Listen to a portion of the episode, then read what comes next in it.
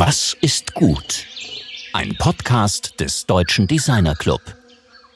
Wenn Termiten und Schimmel ein echtes Thema für die Statik sind, wenn eine Baustelle nur mit dem Ruderboot erreichbar ist und wenn das Gestalterinnen-Team sich nur alle paar Wochen trifft und dann eher zum Feiern, wo sind wir dann? Ja, ihr ahnt es schon, das muss etwas weiter weg sein. Richtig.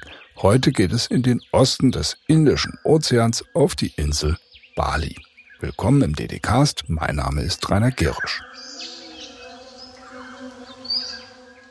In unserer letzten Ausgabe sprachen wir mit Franziska Ratsch und Oliver Grande über die Welt der Coworking Spaces und des partizipativen Gestaltens in Berlin und Neubrandenburg. Die beiden arbeiten daran, dass sich künftig die Büros den Menschen anpassen und nicht, wie so oft, die Menschen den Büros.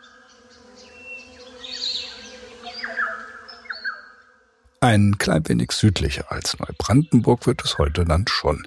Alexis Dornier hat zwar in Berlin studiert und später in New York gearbeitet, seit fast zehn Jahren lebt und arbeitet er jedoch auf Bali, genauer gesagt im Süden der Insel etwas nördlich der Provinzhauptstadt Denpasar in den tropischen bewaldeten Hügeln von Ubud, das als kulturelles Zentrum der Insel gilt. Alexis Tournier stammt aus einer industriellen und Ingenieursfamilie, die vor allem durch Flugzeugbau berühmt wurde, was sein Interesse für ausgeklügelte Technologie, aber auch sein unternehmerisches Denken sicher gefördert hat. In seinen architektonischen Projekten erkennen wir, sehr verallgemeinert gesagt, eine Designästhetik zwischen tropischem Modernismus und Industriearchitektur. Und dabei spielen feine technische Innovationen mit lokalen verfügbaren Rohstoffen, auch die Rückbesinnung auf traditionelle Baumethoden eine immer wichtigere Rolle. Was damit konkret gemeint ist, darüber spricht Georg nun mit Alexis Dornier, aber auch über seine Herkunft, die Gründe für seine Reise nach Bali, warum er dann dort geblieben ist, über die Veränderungen und Entwicklungen in seinen architektonischen Projekten und die Harmonie von beruflichen und persönlichen Zielen. Ich bitte euch, die etwas schlechtere Tonqualität der Aufzeichnung dieses Mal zu entschuldigen. Auf die Entfernung hin konnten wir das technische Problem nicht lösen, dennoch ist aber alles übertragen und gut verständlich.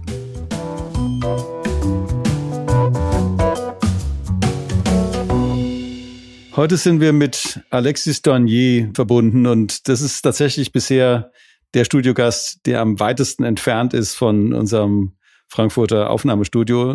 Er sitzt, wenn ich es richtig verstanden habe, an der Südspitze von Bali. Hallo Alexis, wie geht's dir denn? Mir geht's gut. Grüß dich. Ich bin sehr froh, dass es klappt, weil wir haben unser Vorgespräch schon vor fast einem Jahr geführt und äh, es hat sich immer wieder verzögert. Es gab immer wieder Bautermine, es gab immer wieder Reisetermine von dir. Und jetzt schaffen wir es. Was siehst du denn, wenn du bei dir aus dem Fenster schaust? Was ist denn da draußen zu sehen? Also derzeit ist ähm, mein kleiner Sohn dort am Spielen. Auf, der hat gerade Fahrradfahren gelernt. Der ist zwei geworden letzte Woche. Äh, abenteuerliches Unterfangen, weil man natürlich als Eltern immer so den Spagat hinbekommen muss zwischen die Kleinen laufen lassen und ähm, ja aufpassen, dass denen nicht allzu viel passiert und sich die Knie nicht allzu sehr ramponieren. Äh, das passiert gerade vor meinem Fenster. Äh, sind hier in so einer Siedlung zwischenzeitlich untergebracht, weil äh, wir gerade unser neues Haus bauen, äh, oben auf dem Hügel. Und ähm, genau, da sind wir eben zu lange hier untergebracht, aber ist auch ganz nett, weil hier einige Familien wohnen. Und äh, ja, nochmal ganz sozial, bevor wir dann äh, völlig einsiedlerhaft äh, mitten im Wald äh, auf so einem Hügel dann unser äh, Gebäude beziehen werden, wenn alles klappt dann äh, zum Ende des Jahres hin. Du baust ja, man kann glaube ich schon sagen, wirklich spektakuläre Architektur in, in den Tropen. Es gibt ja gar nicht so viele Architekten, die wirklich in den Tropen ähm, arbeiten. Zumindest kennen wir nicht so viele, äh, von was von Deutschland aus auf, den, auf die Architekturwelt blickt.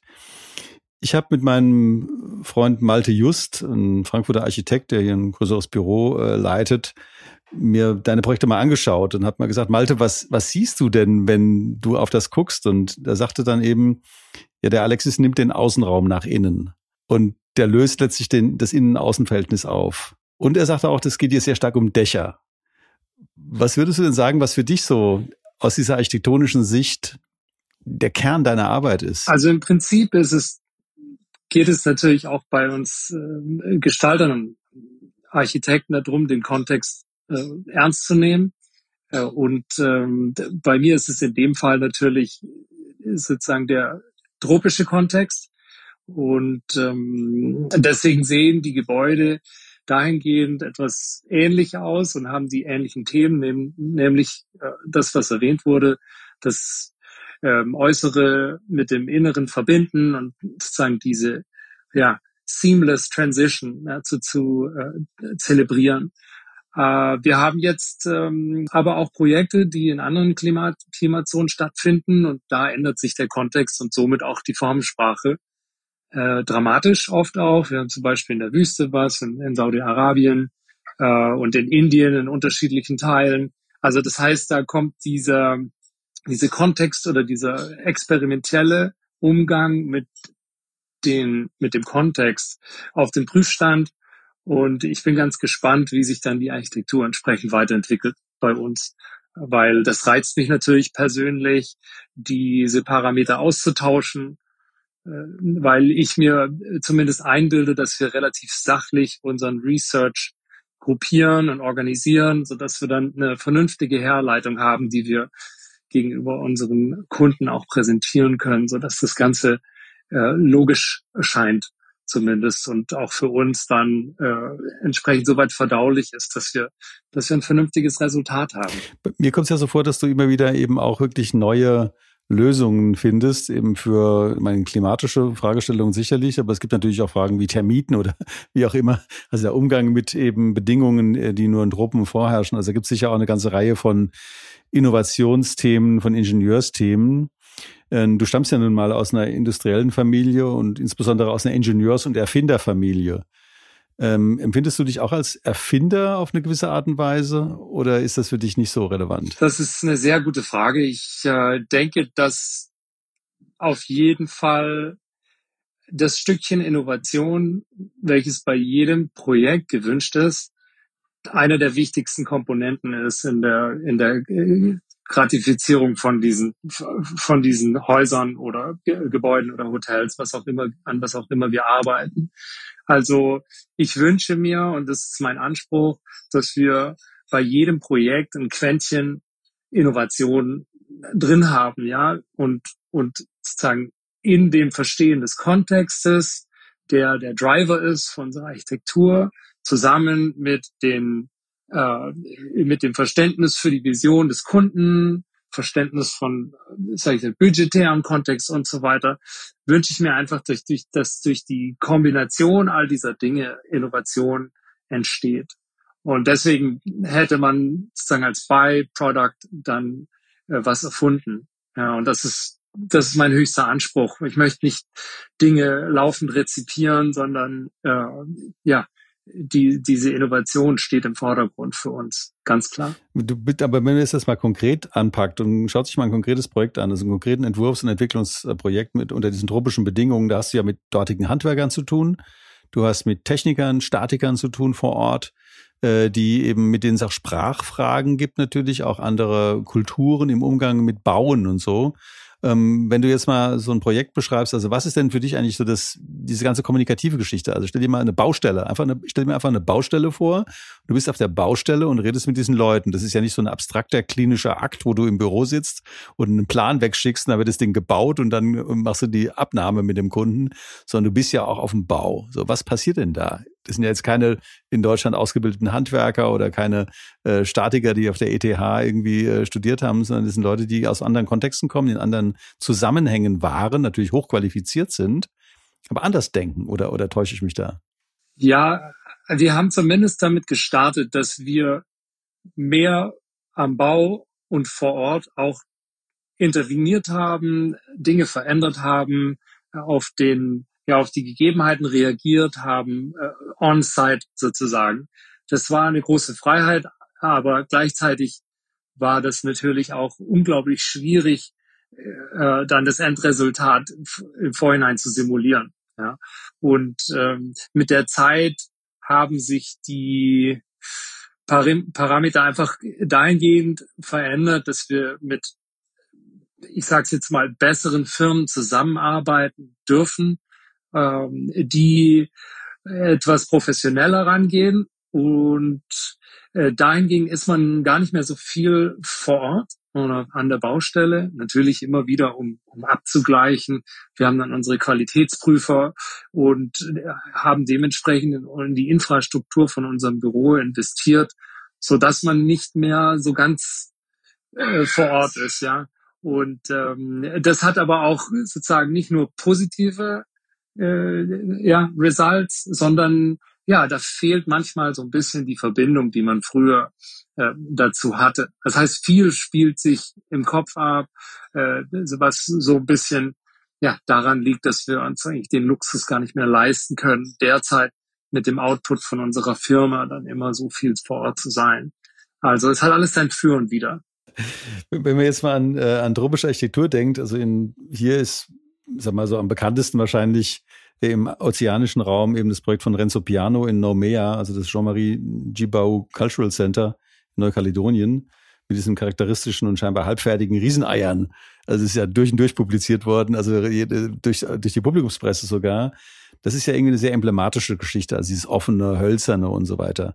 Was sind denn für dich so, so Anregungen? Also wenn du dich umguckst, also auf was guckst du und sagst, das interessiert mich, da würde ich gerne irgendwie auch also ist es, sind das solche emblematischen Gebäude oder also was sind deine Vorbilder?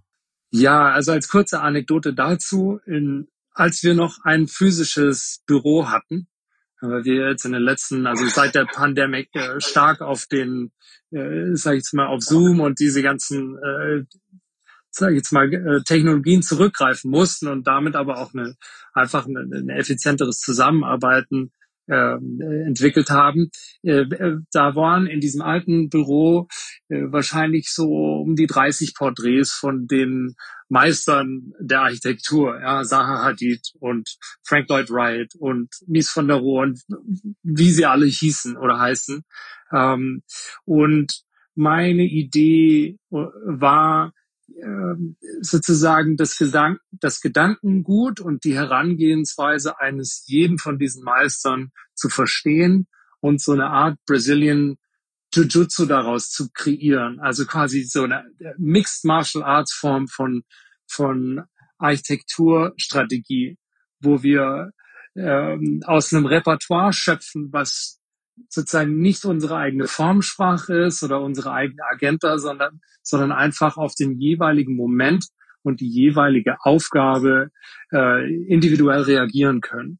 Und dahingehend interessiert mich an Architektur oder ist für mich ein, äh, ein, ein, ein erfolgreicher Architekturprozess das Layering von unterschiedlichen Gedankenebenen, äh, sei es auf formaler Ebene, auf struktureller Ebene, auf taxonomischer Ebene, auf sozialwissenschaftlicher Ebene. Wenn man es schafft, diese ganzen Ebenen übereinander zu legen und dann eine Kongruenz da drin wiederzuerkennen, dann ist es für mich ein gutes Stück Architektur.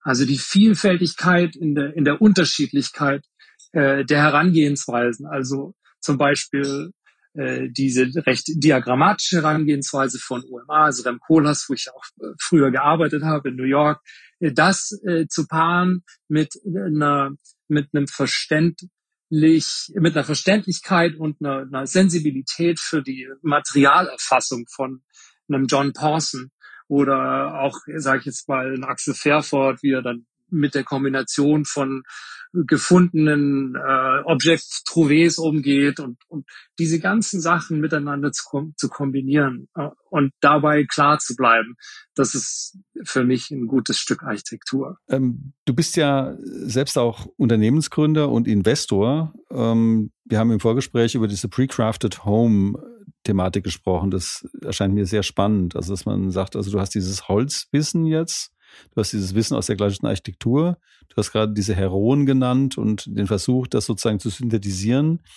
Aber jetzt geht es ja darum, diese Erkenntnis irgendwie einem breiteren Publikum zukommen zu lassen, wenn ich es richtig verstehe.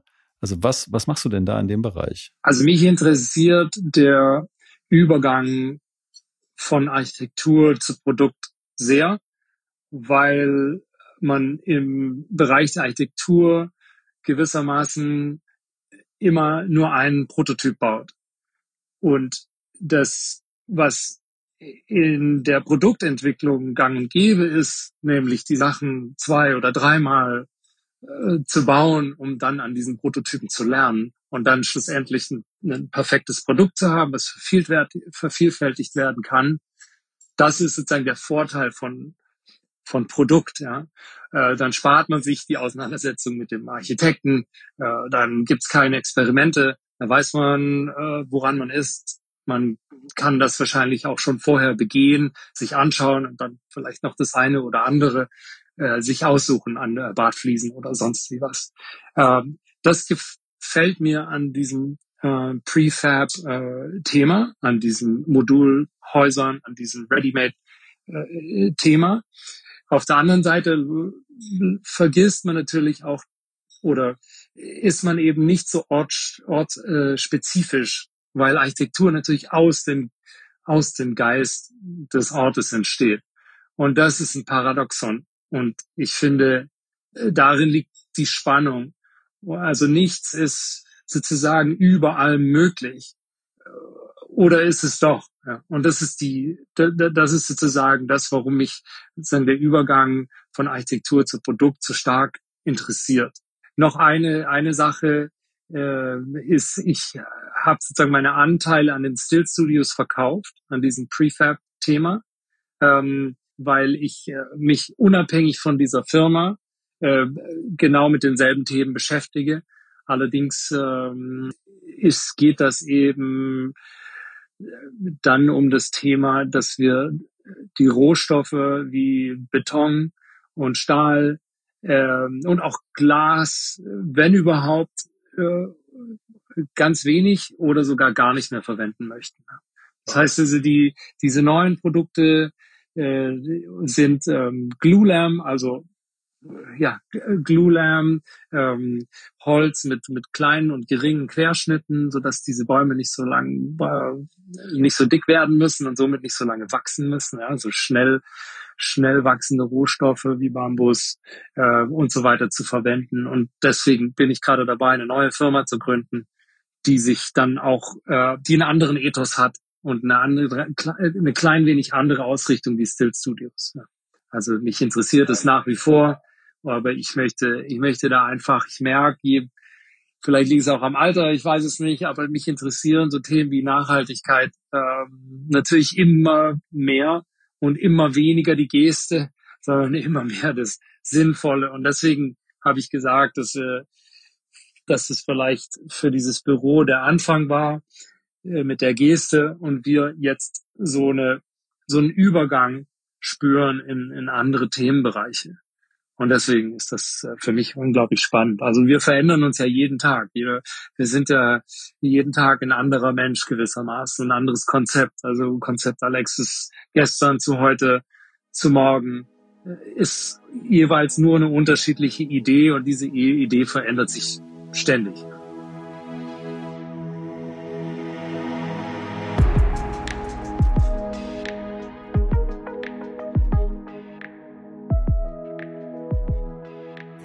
Das, das ist ja jetzt gerade, du hast ja gerade darüber gesprochen, nicht alles ist überall möglich. Ähm, es verändern sich ja die Bedingungen, also unter den Bedingungen des Klimawandels fängt man jetzt in Deutschland eben auch an, darüber nachzudenken, andere Architekturformen, also jetzt kühlendere, ähm, ähm, durchlüftetere Strukturen, eben andere Materialien äh, zu bauen. Was können wir denn hier in Deutschland von dem lernen, was in der tropischen Architektur schon gelernt wurde oder was dort traditionell eben auch schon gewusst wurde? Also ich denke, dass Arbeit oder das Verständnis von Baumaterialien und das Verständnis von Aufenthaltsklima äh, erstmal geschult und gegeben sein muss, um, um, um sich dann mit solchen Fragen ähm, auseinanderzusetzen. Wir haben ja diese ähm, Wärmedämmeffizienz äh, Thematik hoch und runter zelebriert in den 90ern und dann auch äh, 2000er und so weiter. Das ist sicherlich wichtig, dass wir da versuchen, gut mit Energie umzugehen. Auf der anderen Seite hat sich jetzt nicht unbedingt bei diesen vielen Fortschritt, Vorschriften das, das tatsächliche Raumklima gebessert.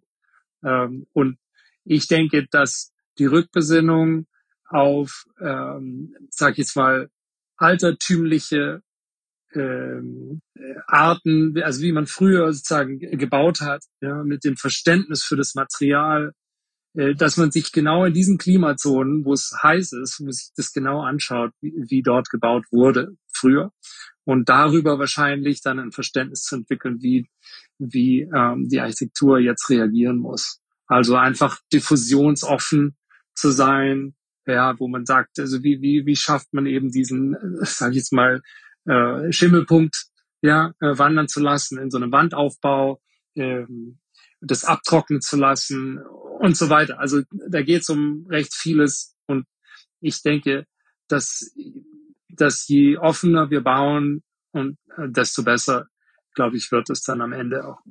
Ein ganz anderes Thema, ein Themensprung und zwar eben sag mal, der Körper als Gestaltungsobjekt oder als Konzept. Und äh, da sind wir im Vorgespräch auch drauf gekommen, dass du dich selbst gestaltest und selbst formst. Also du sprichst ja auch von der Idee Alexis. Äh, das fand ich total interessant. Das hat mich richtig mitgenommen auch. Also, dass sozusagen das eine Art Kunstwerk in sich selbst ist. Also, siehst du dich oder die Gestaltung deines Körpers durch diesen vielen Sport, den du machst, eben auch äh, unter gestalterischen Gesichtspunkten?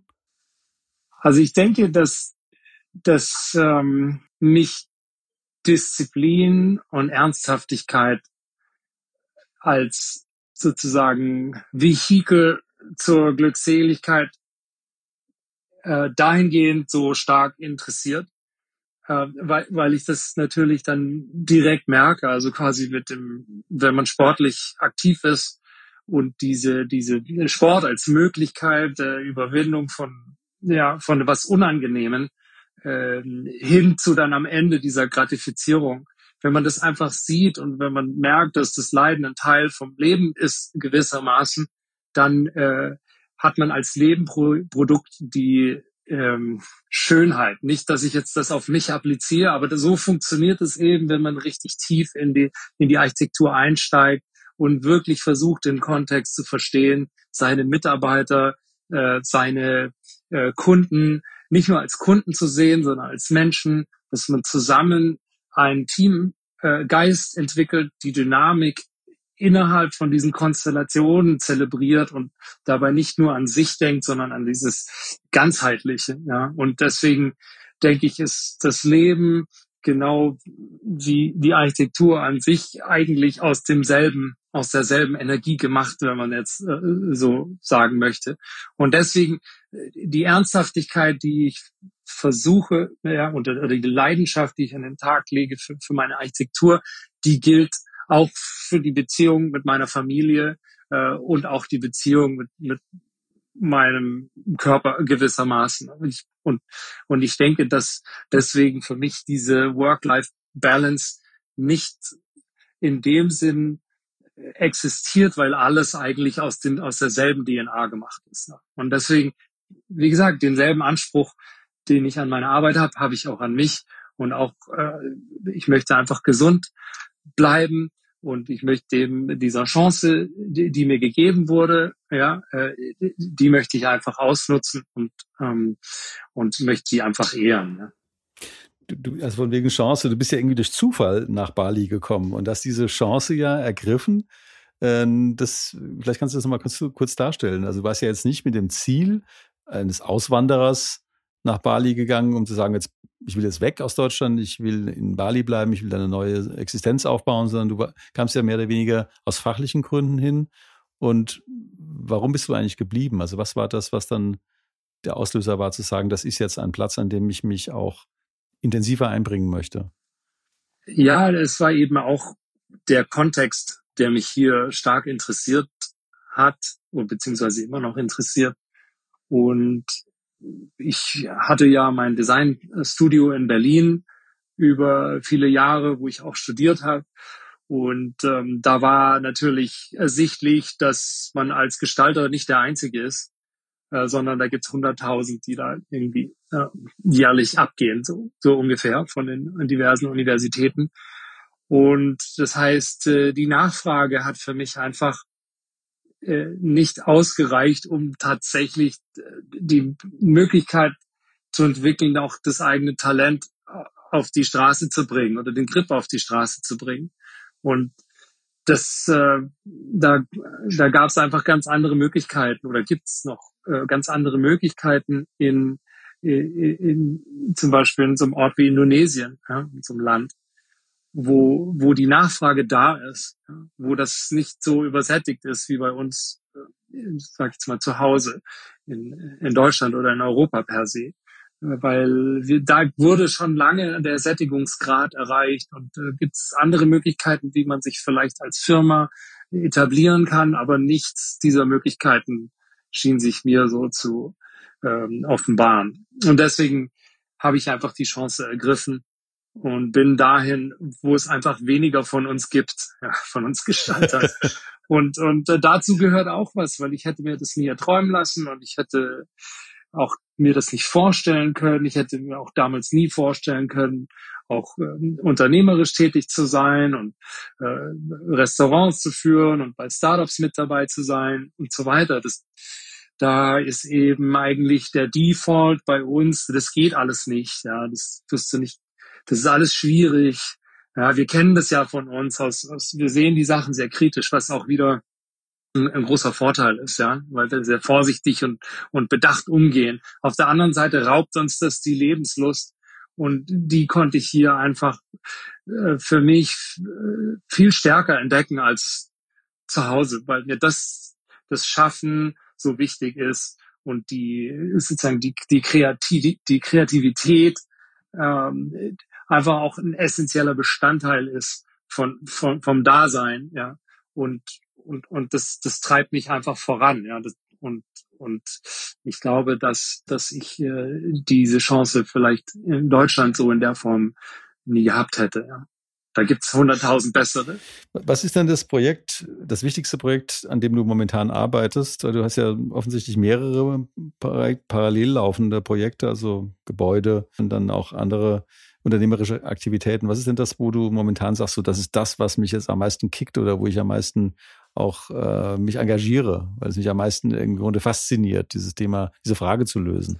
Das ist in der Tat wahnsinnig schwierig zu beantworten, weil wir haben mittlerweile ähm, Bauaufgaben oder Gestaltungsaufgaben in unterschiedlichen Maßstäben, von klein äh, bis sehr groß. Also für uns die größte Bauaufgabe ist derzeit ähm, ein circa 70 Key Resort äh, auf Labuan Bajo, äh, drei Inseln östlich von Bali. Das ist die größte Bauaufgabe. Und das sind 34.000 Quadratmeter.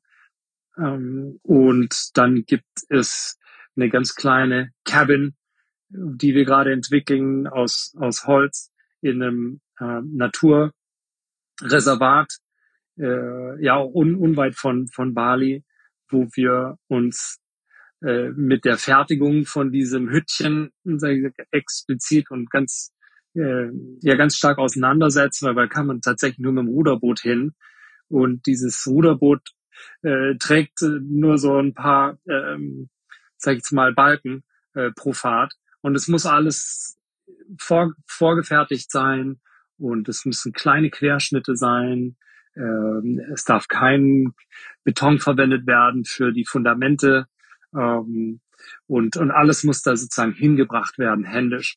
Und das hat ganz andere Anforderungen äh, an, an die Art, wie man sich so da Sachen erdenkt, ja, so, so Architekturen.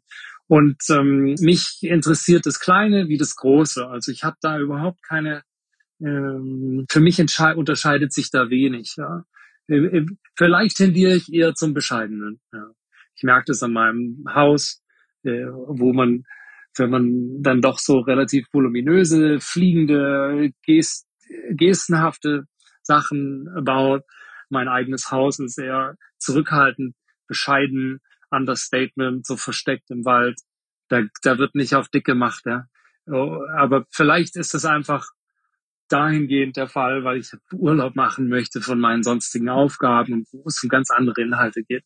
Also sehr interessant dann auch zu, zu sehen, wo es mit, mit uns als Büro hingeht. Ja, von, weil die Geste und dieser Ausdruck von, ja, äh, Leidenschaft, wenn man so will, was das Thema Dach anbelangt und diese fliegenden und gestenhaften Architekturen, ähm, ist vielleicht auch, sage ich jetzt mal, ein Kapitel von, von der Geschichte.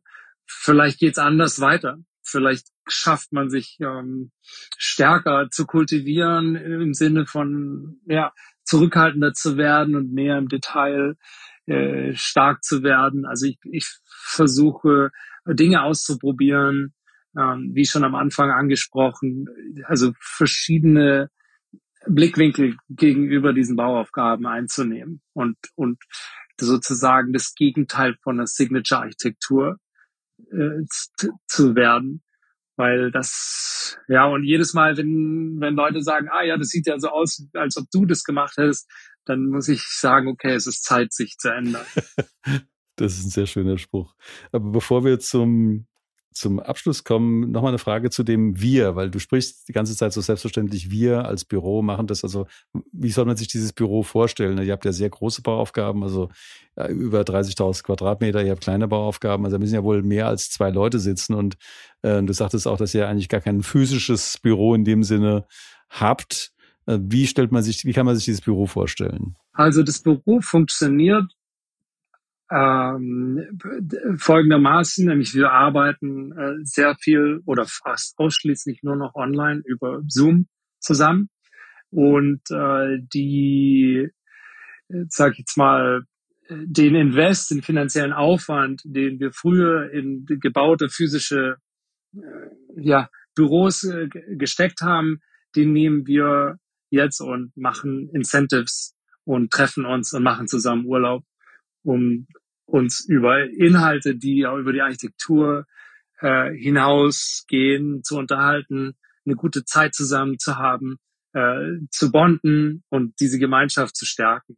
Und es passiert so alle sechs, sechs Wochen im größeren Stil, aber äh, für die Leute, die in Bali arbeiten, alle zwei Wochen im kleineren Stil, geht zusammen zum Essen, man geht abends Bier trinken, man macht irgendwelche, man besteigt den Berg, und solche, solche Aktivitäten sind für mich wichtig äh, und diesen Link zur, zur physischen Welt nicht zu verlieren, weil wir sind immer noch Menschen, die zusammenarbeiten.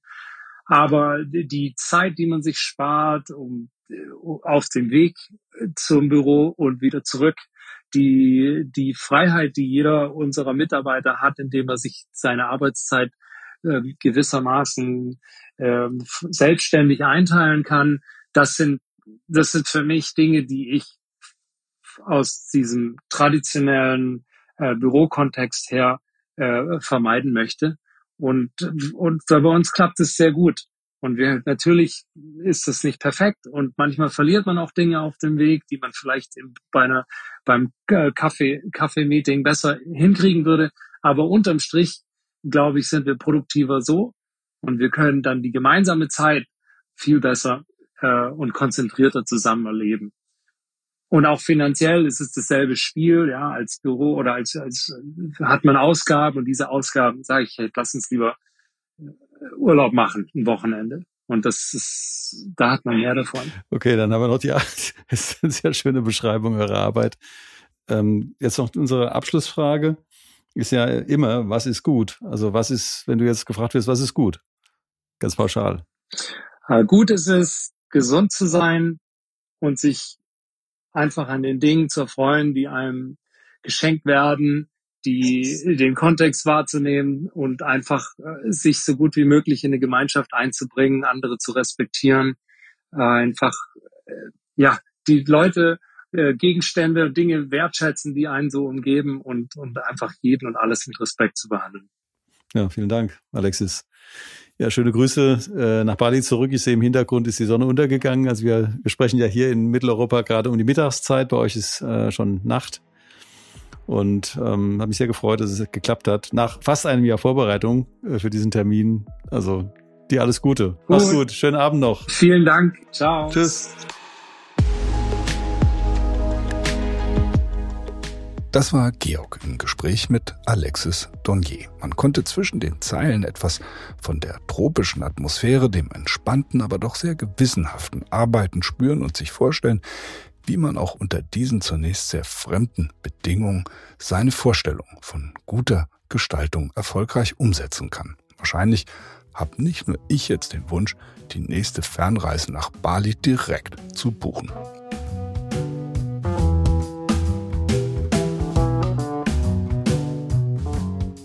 In der nächsten Sendung starten wir unsere Medienkooperation mit der Fachzeitschrift Form, eine der wichtigsten Publikationen der deutschen Designszene, die es bereits seit 1957 gibt.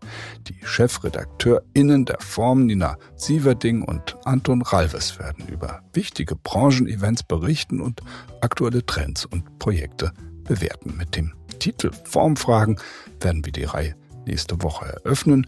Nina und Anton nehmen euch dann mit in die Showrooms des Salone del Mobile 2022, der vom 7. bis 12. Juni wie immer in Mailand stattfand. Wir freuen uns, wenn ihr uns bei der Gelegenheit wieder zuhören möchtet und wünschen euch bis dahin alles Gute. Eure DDcast-Redaktion.